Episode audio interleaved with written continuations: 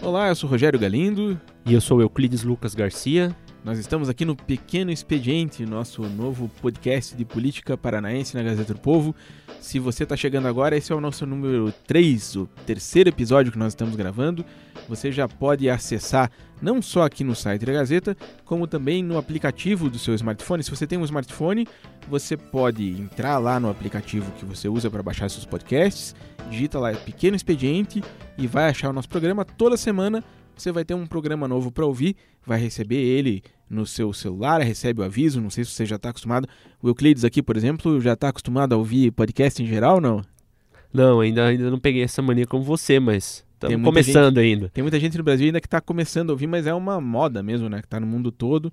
É, eu sou viciado mesmo, eu admito. É, tô lá um... em casa dando uma madeira pro bebê, tô ouvindo, tô limpando a casa e tô ouvindo.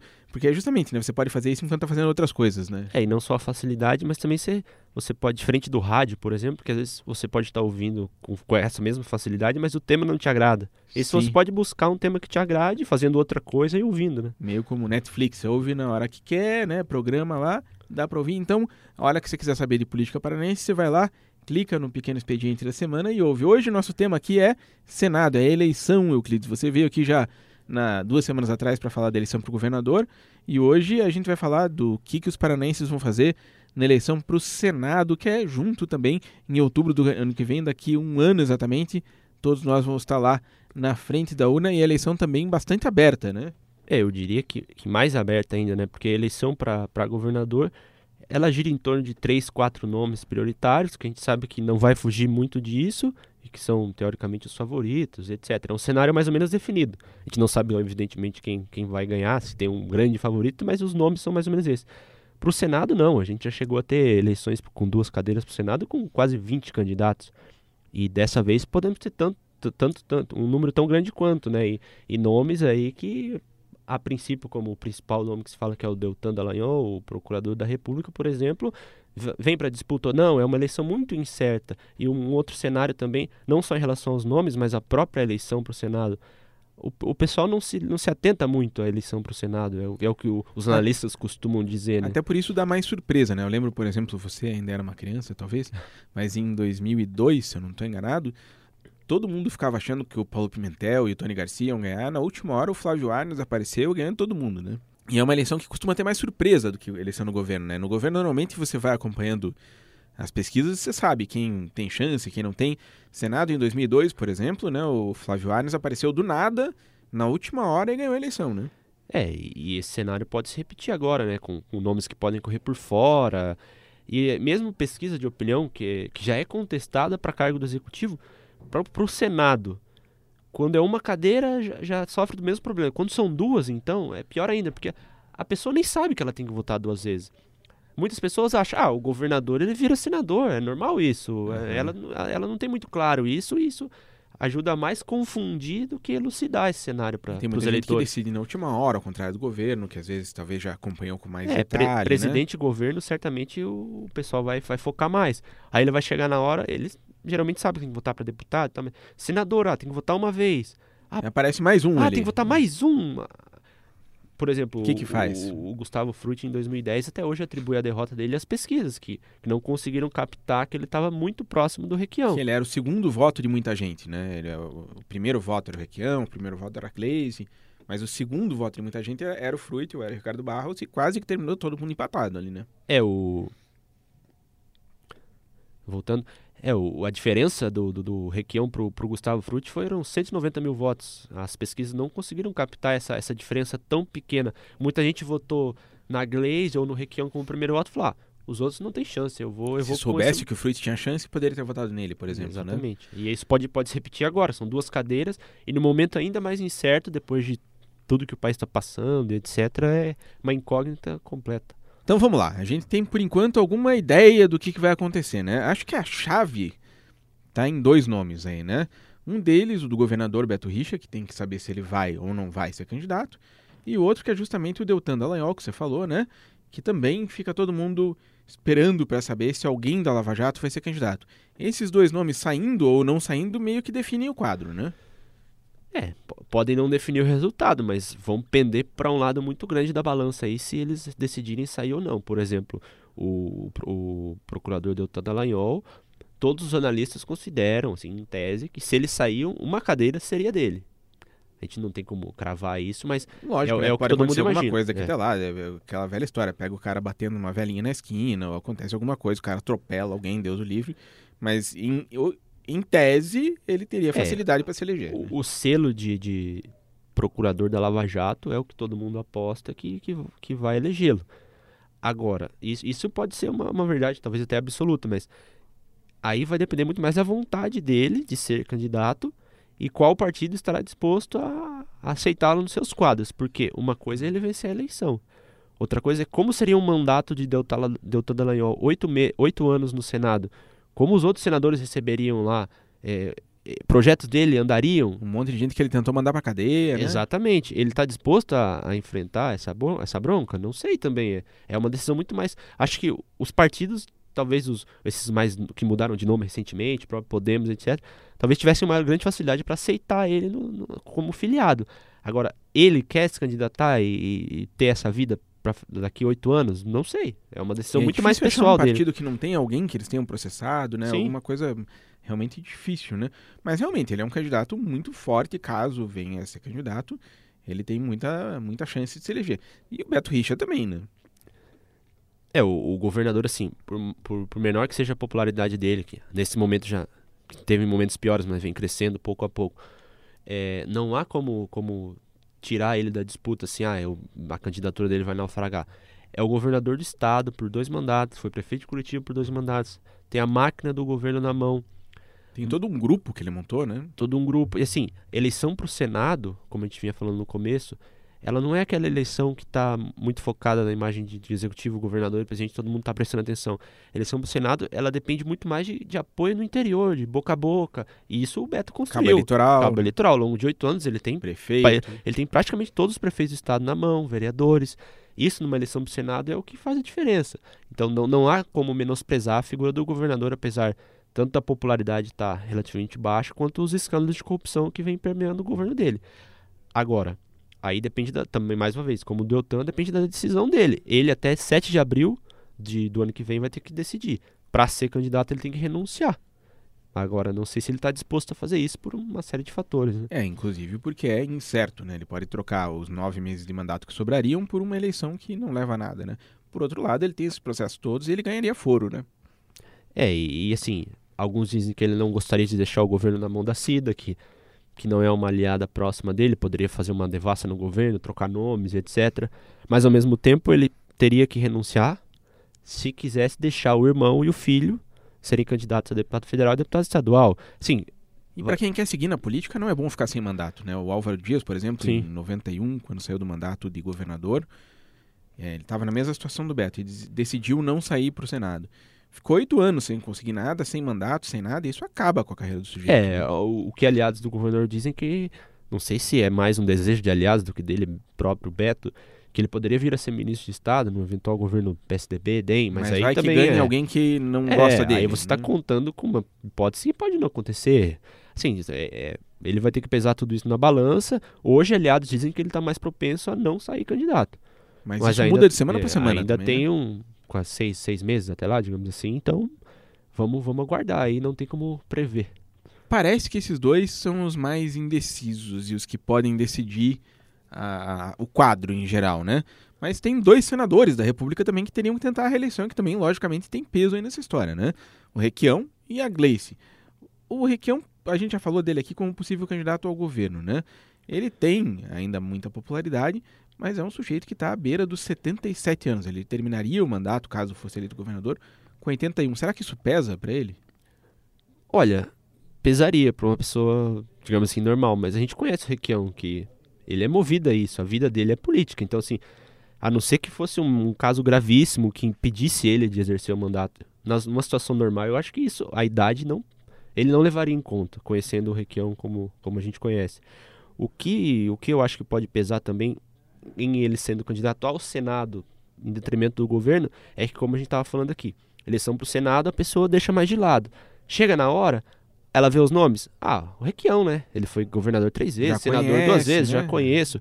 Eu vou votar aqui em outro que foi deputado aí, não sei o que fez, etc. Isso pode pesar a favor dele. Agora, todo mundo diz também que ele não, não tira o olho do governo, porque ele sabe que o desgaste do Beto e a aproximação que tanto o Maurício Requião, filho dele, deputado estadual, e ele próprio tiveram dos servidores ao longo do mandato do Beto, isso pode, pode forçar. Naquela história do 29 de abril, Isso, por exemplo. Isso pode né? levá-lo a ser candidato ao governo. Mas hoje as principais. Tanto que o Requião nunca se disse candidato a governador. É, Ele Apesar, tá de, bem quietinho na dele, né? apesar de dar indiretas no, no Twitter quase que diariamente que pode ser candidato. Todo mundo fala, portanto, que a ideia, a dele, o natural, seria disputar a reeleição ao Senado, que até por o fato de ser duas cadeiras, ele teria mais, mais facilidade para ganhar.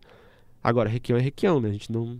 É uma caixinha de surpresa, a gente não pode descartar. É, e não dá pra deixar ele de lado, porque realmente ele é uma força eleitoral impressionante. Na última campanha não foi tão bem, mas ele tem muita gente que gosta dele. né? É, assim.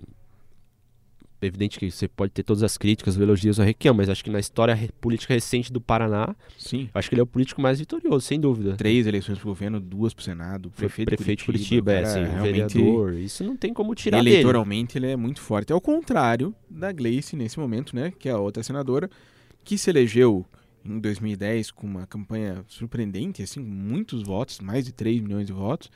E agora tal, tem gente dizendo que ela vai ter que ir para deputada porque talvez nem chance tenha numa, numa campanha. Ela se desgastou muito, né? É, a- hoje ele é ré na Lava Jato, né?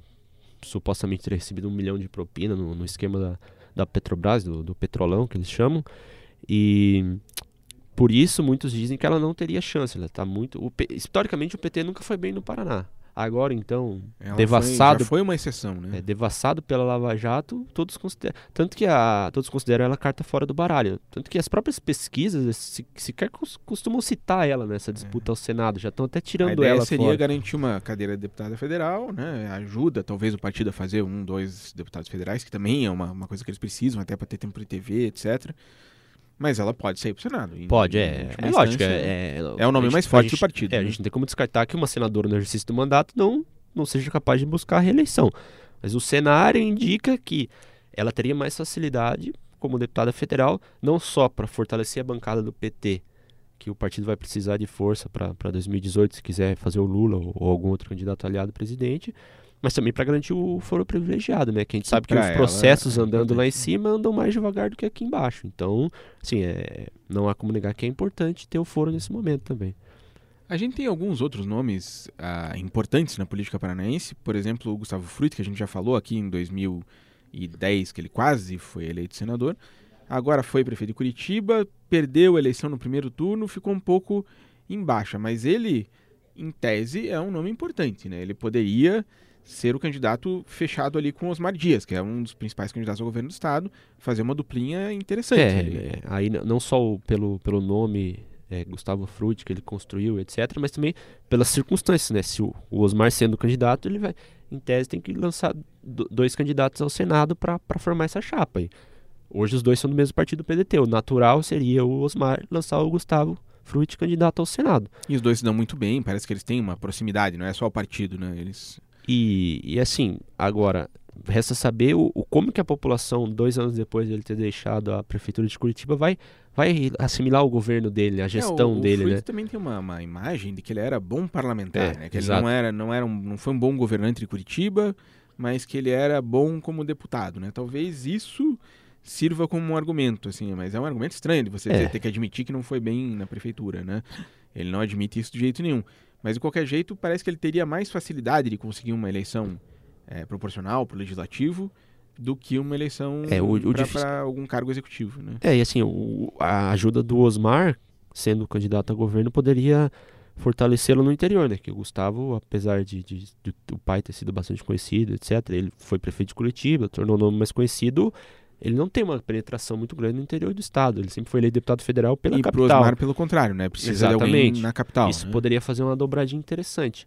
Que aí entra talvez no, no- num outro candidato que a gente pode citar, que é o Neile Prevot, que, é, que é deputado estadual, que ele também, ele foi, ele perdeu pro Greca no segundo turno, Ganhou do Fruit, né? ganhou do Fruit Uhum. no primeiro, né, deixou ele fora do segundo turno, e acabou perdendo por uma diferença muito pequena pro Greca no segundo turno, na eleição para prefeito de Curitiba. Ele historicamente sempre foi um dos deputados estaduais mais votados da, da cidade, aqui Curitiba, região metropolitana. E ele entende que ele subiu de patamar. Só que daí, no caso dele, ele seria o fruto do Ratinho. Exatamente. Né? O, ele seria o cara seria que, o- que faria votos para o Senado e ajudaria o Ratinho no governo aqui na capital. Lembrando que o Ratinho já perdeu a eleição em Curitiba, né, para o Frute, no caso. Aham. E o Ney conseguiria, apoiado no Ratinho, fazer votos no interior. Então, assim, esses dois candidatos eu acho que se apoiam mais ou menos nisso. Fazem votos no- na capital, Fruit e Ney, e apoiados no- nos candidatos a governador é, Osmar Dias e Ratinho Júnior fazer votos no interior. Por outro Agora- lado, o, o Leprevot parece que tem mais a perder, né? Porque ele tem um mandato para renovar na Assembleia, né? Ele se elege deputado estadual com o pé nas costas, Sim, ainda né? mais depois da eleição para prefeito, né? Pois Com é, ou certeza. até deputado federal, né? Talvez ele não queira arriscar, né? O Fruit talvez a essa altura já tá sem mandato mesmo, talvez para É, ele o popular seja... não, não tem nada a perder. tem né? nada para perder, né? Mas o Leprevot talvez ainda tenha essa dúvida. Falando com ele, a gente percebe, né? Que ele não tem muita segurança do que quer fazer, né? É, parece que o- o- os outros falam mais do nome dele pro Senado como hipótese do que ele próprio, né? Ele certamente É. trocar o certo pelo duvidoso não é um bom momento, um bom É, boa tal- escolha, né? talvez ele fique um pouco receoso, dá pra entender, né? O cara não quer jogar a carreira dele no lixo. É é um- um outro- uma, uma situação parecida, talvez, até da, da Cristiane Yared, né? Que é outro nome que a gente tá falando aqui. Foi a deputada federal mais votada do Paraná na vez passada, como 200 mil novata, votos. né? Uhum. 200 mil votos. E fala-se dela pro Senado. Ela já disse que é candidata, né? É, assim, ela tem mais, assim, na minha análise, estaria mais contra do que prós nesse momento, assim. Primeiro que ela não, não iria trocar o certo pelo duvidoso. Segundo lugar, entra no mesmo problema do- dos outros dois candidatos. A princípio ela tem votos em Curitiba. Não, na minha concepção, pelo menos, ela não fez um mandato parlamentar de quatro anos voltado para o interior, trouxe grandes emendas. Não sei, posso estar enganado. Ela disse que construiu pontes no interior. Mas não sei. E o terceiro Um ponto. partido pequeno também, O né? terceiro ponto, PR, exatamente, né? partido pequeno, o PR. O PR vai vai coligado com alguém para governador, não, não vai ter um nome próprio, assim, ela ela vai na esteira de alguém. Então assim, é, seria uma grande surpresa Se para mim. for com o Beto, por exemplo, será que ela... Como é que ela fica? né? Ela tem uma, uma, uma disputa histórica com o governador ali, Ela né? sempre foi fez oposição ao governador, né? Então assim, é, é uma candidatura também. Trocar o certo pelo duvidoso, a, a exemplo do, do Nele Prevô ali. Ela, ela já se pôs como candidata e parece que não, não arreda pé de de ser candidata ao Senado, né? Mas confesso que é uma incógnita para mim o, qual, seria a penetração da Cristiane Ared no interior que tornaria viável o nome dela para o E será que Senado. o pessoal que votou nela tá feliz né, com, com o mandato dela? Também é outra coisa que a gente não sabe, né? É, porque é, deputado estadual acho que é um, um acompanhamento mais fácil aqui, né? A gente está próximo, o governo do estado é muito. Você passa projeto na Assembleia, você sabe o comportamento do deputado, como ele vota, onde que ele está. Deputado federal fica longe, né? É difícil. A gente o- fica um pouco relegado ao esquecimento, assim. co- Como é que é o dia a dia do deputado quando ele vem para o estado, deputado federal, né? Ele está trazendo emenda, não está? Está se reunindo com quem? Isso fica meio num limbo assim, confesso que é um- seria é difícil a gente saber o tipo de popularidade. Ela diz que tem pesquisas, mas todo mundo diz que tem É. pesquisas em que aparece bem, né? Que é o caso do Rubens Bueno também, né? É, o deputado Rubens Bueno, ele- assim, digamos assim, ganhou uma certa notoriedade nacional de uns tempos pra cá, porque ele, ele é líder do partido na Câmara, ele foi um dos, talvez um- o principal, mas um dos principais, uma das principais vozes contra a Dilma durante o processo de impeachment e agora é contra o Temer. Apesar de ter votado pra Dilma cair, hoje o PPS faz oposição ao Temer. Então, assim, ele, ele vira e mexe, é Jornal Nacional, Como essa, o Álvaro a, a né? grande, Álvaro Dias tem a mesma postura, né? A grande imprensa costuma buscar o Rubens Bueno quando quer, quer pegar alguma, alguma, situação de, alguma situação de crítica ao governo federal e etc. Agora, entra no mesmo problema que a gente citou agora da Cristiane Aredi. O PPS parece que vai lançar um candidato a deputado a governador. Que é Eles o- dizem, né? Mas é difícil acreditar, né? se lançar de fato, que é o, o César Silvestre, prefeito de Guarapuava, teria que lançar candidato ao Senado. Mas assim, quem se aliaria ao PPS hoje? As- a- os, os partidos estão se coligando com, Com os grandes, né? Dias, Uhum. Ratinho Júnior, Cida, etc. O PPS ficaria isolado. Tá, o Rubens Bueno estaria disposto a, a perder o mandato de deputado federal? Ele já, ele já tentou, em outras vezes, ser candidato a governador e ficou sem mandato um tempo.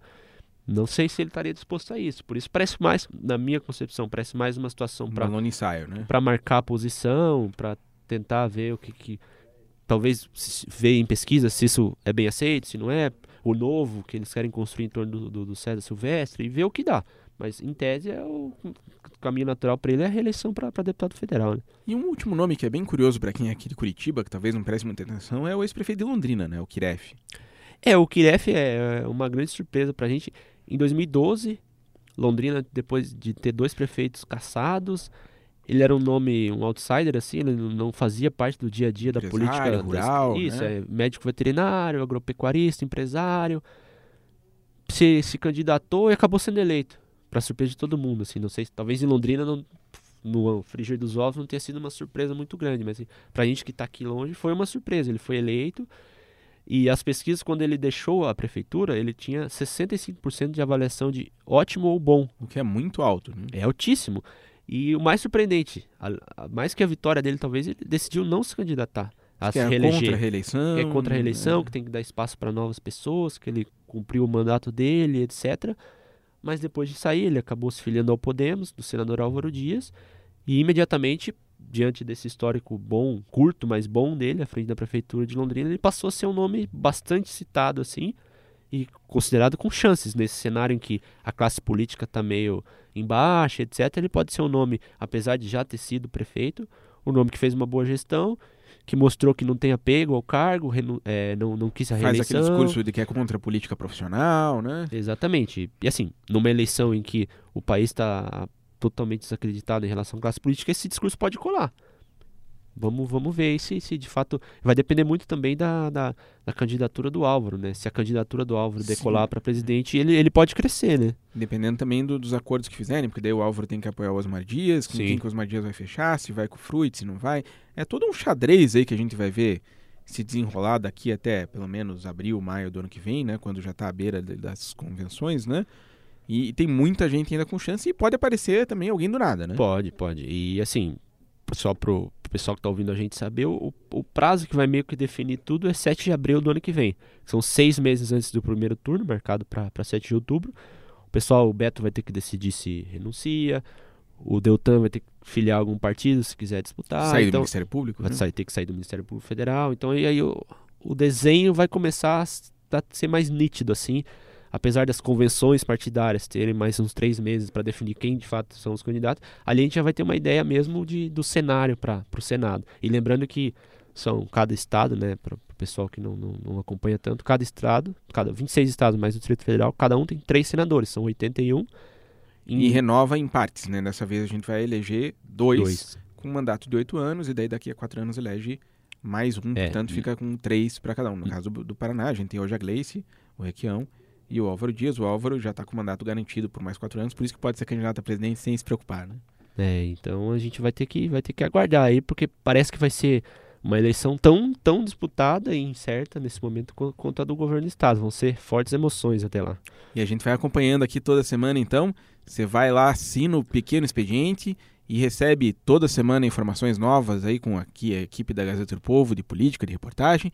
E a gente vai também atualizando tudo no site, você vai ficando por dentro no Facebook, nas redes sociais, para a gente saber então como é que fecha esse quadro e quem é que tem chance de se eleger senador, um dos postos mais importantes da República aí, que da gente vai eleger dois então em outubro do ano que vem. Obrigado, Euclides, pela participação. Obrigado a você que está ouvindo e semana que vem tem mais. Até a próxima.